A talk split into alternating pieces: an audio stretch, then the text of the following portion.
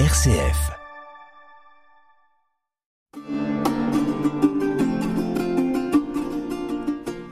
Chers auditeurs de RCF Poitou, bonjour. Vous êtes à l'écoute de l'émission Formation théologique. Une émission proposée par le Centre théologique et le pôle formation du diocèse de Poitiers, et animée par Marie-Catherine Simon. Chers auditeurs, euh, bonjour. Bonjour Jérôme. Bonjour.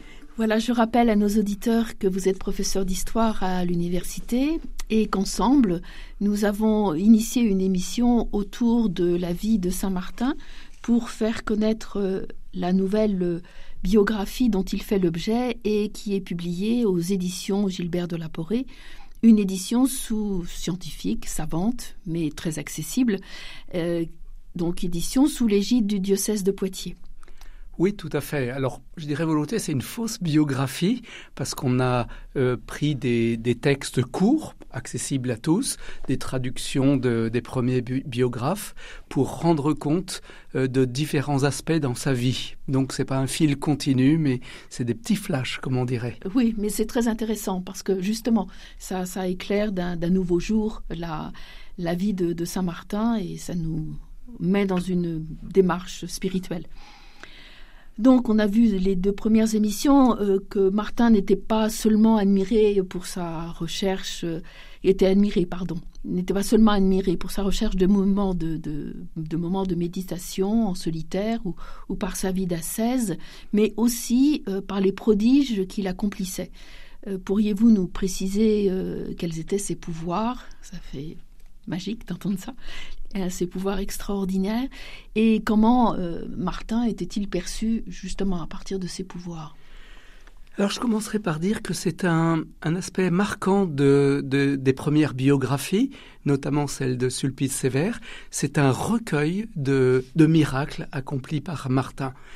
Alors ça ne veut pas dire qu'il n'y en a pas accompli, au contraire, puisque en lisant bien et en analysant, on se rend compte que l'auteur a été collecté des témoignages. Euh, ce qui en donne le signe, c'est la précision des anecdotes, c'est la manière dont il a agi. Et il ne se contente pas justement de dire quelque chose d'extraordinaire, mais c'est toujours en lien avec euh, la piété, la foi et puis la prédication, l'enseignement. Oui.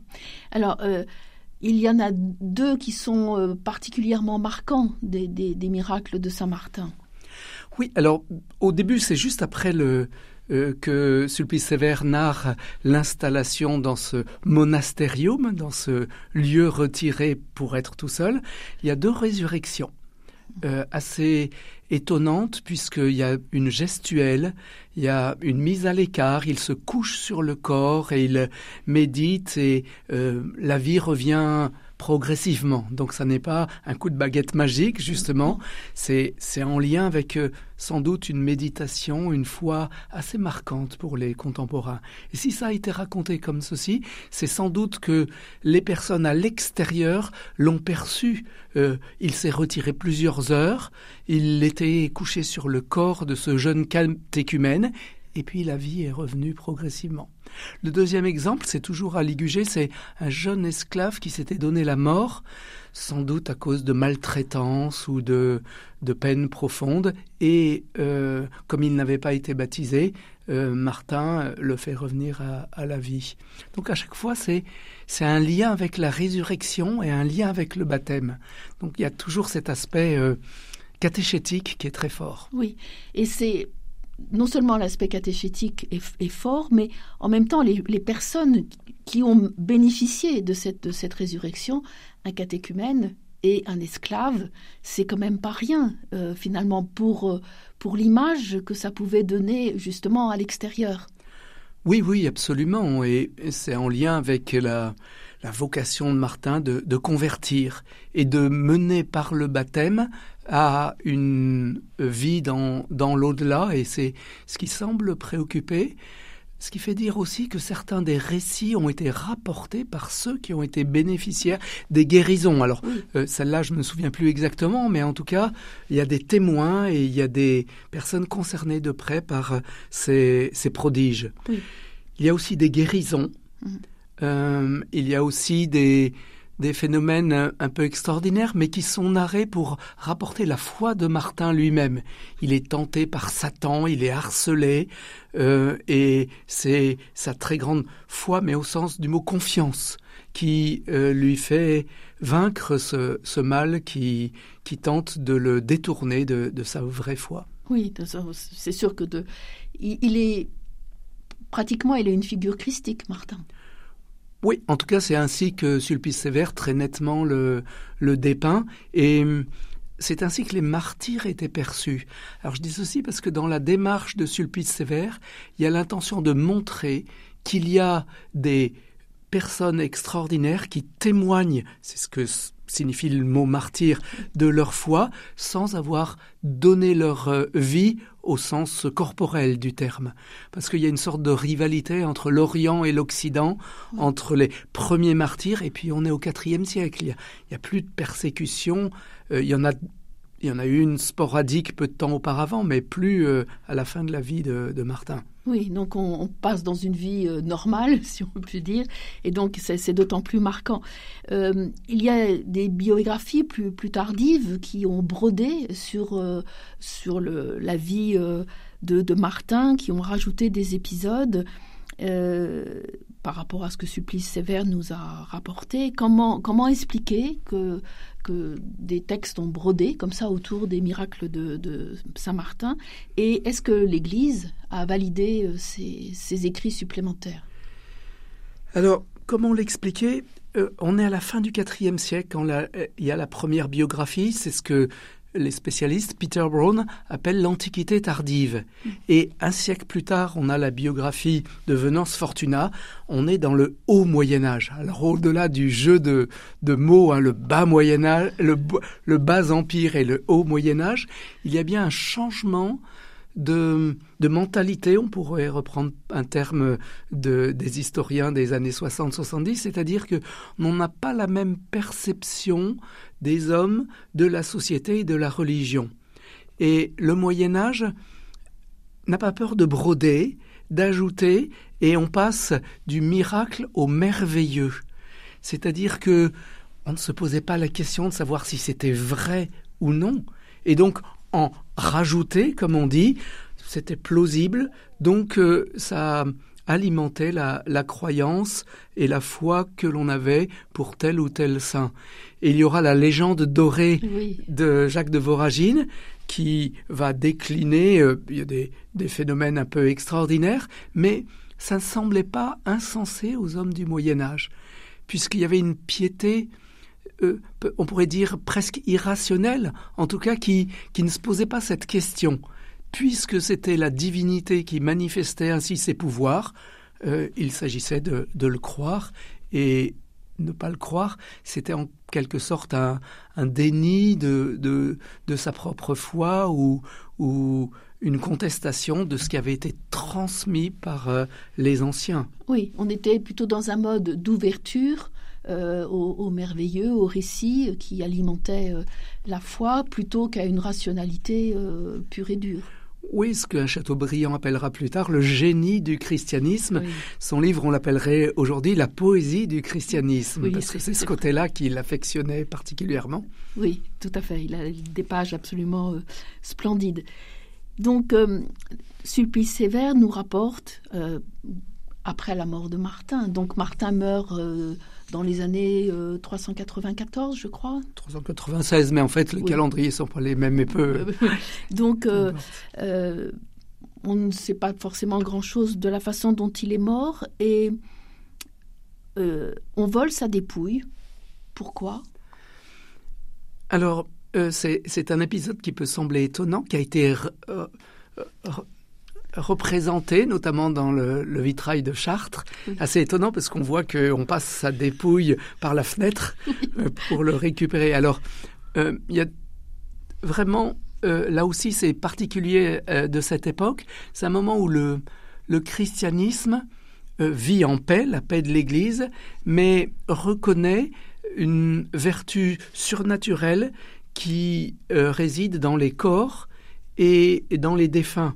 Alors de même que ça avait commencé au deuxième siècle avec les persécutions, on honorait les, tombes des martyrs, Et comme il n'y a plus de martyrs, on se retourne vers les autres, entre guillemets, c'est-à-dire les évêques, et il était évêque de Tours, les moines, et il a été moine, les ermites. Donc c'était les trois personnes que l'on vénérait particulièrement euh, pour avoir témoigné de, de leur sainteté, pour avoir témoigné de leur confiance, leur foi immense. Et c'est ainsi que euh, va naître ce, culte des reliques. Et c'est bien le IVe siècle qui euh, voit naître le culte des reliques chrétiennes. Oui, donc c'est intéressant de, voir finalement que on se focalise sur les restes des, martyrs. Donc Martin, lui, il avait tout. Hein. Il, était, euh, il était évêque, il était, euh, euh, comment Il a fait des, miracles. Il était aussi ermite. Donc c'est normal qu'on se soit tourné vers lui. mais vous dites que la basilique de Tours, qui a été érigée donc pour abriter les reliques de Saint Martin, a été un édifice très important, très luxueux, euh, la chasse de Martin est splendide. Est-ce que pourquoi là aussi est-ce qu'il n'y a pas un, hiatus entre la vie d'ascèse de Martin, euh, et sa, pauvreté et euh, cette, cette opulence? Oui, tout à fait. Alors il y a à la fois, on pourrait dire, pour expliquer ce culte des reliques et cette magnificence qui l'accompagne, il y a des raisons religieuses, théologiques, il y a des raisons matérielles et puis des questions de pouvoir également. Ces trois aspects se, superposent, parfois c'est l'un qui est plus important que l'autre, euh, etc. Alors d'abord, on pense que les restes corporels des saints continuent de détenir une partie de leur, euh, de leur aura et des pouvoirs qu'ils avaient de leur vivant. Et euh, vénérer ces lieux, c'est en quelque sorte euh, attendre qu'une manifestation de la divinité se fasse par l'intermédiaire du, corps du sang.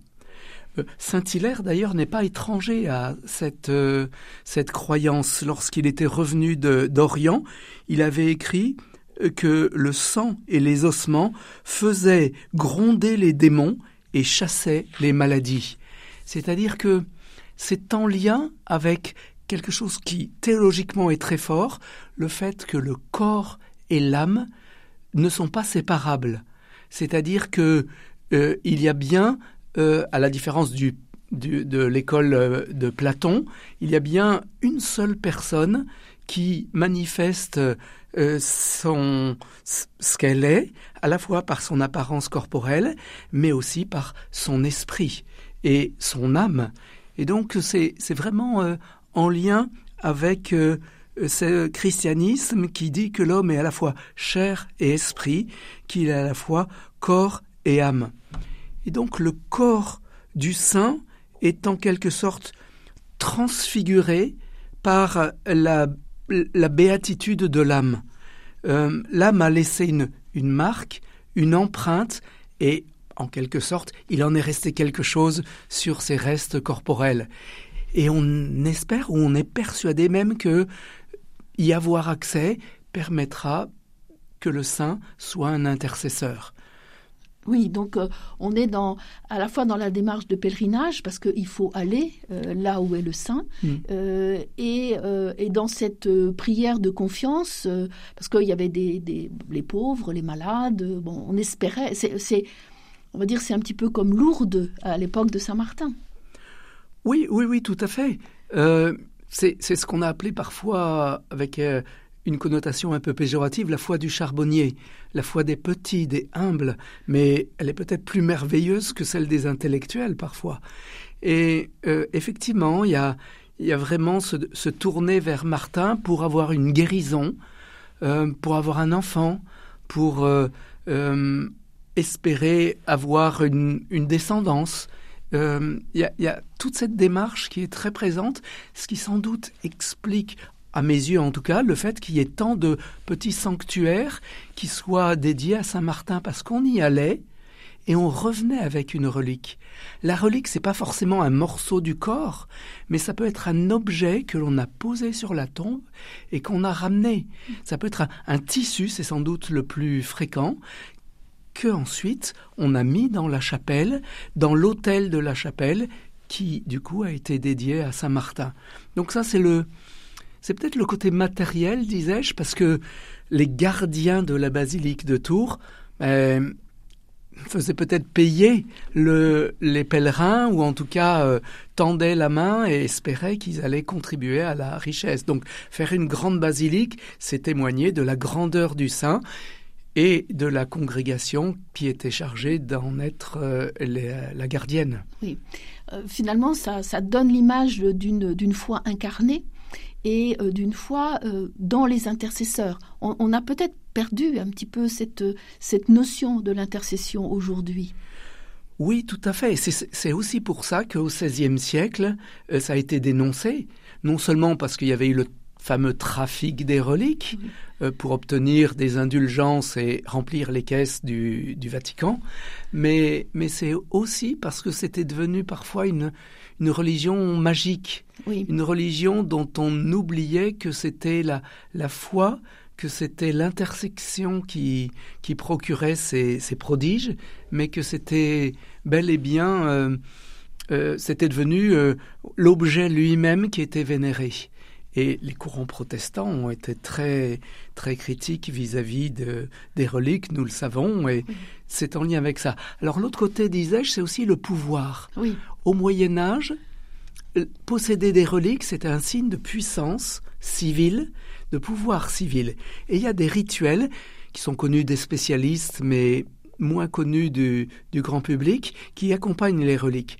La translation des reliques, mmh. l'accueil des reliques, la vénération des reliques rejaillissait sur le seigneur ou sur le roi qui possédait ces reliques.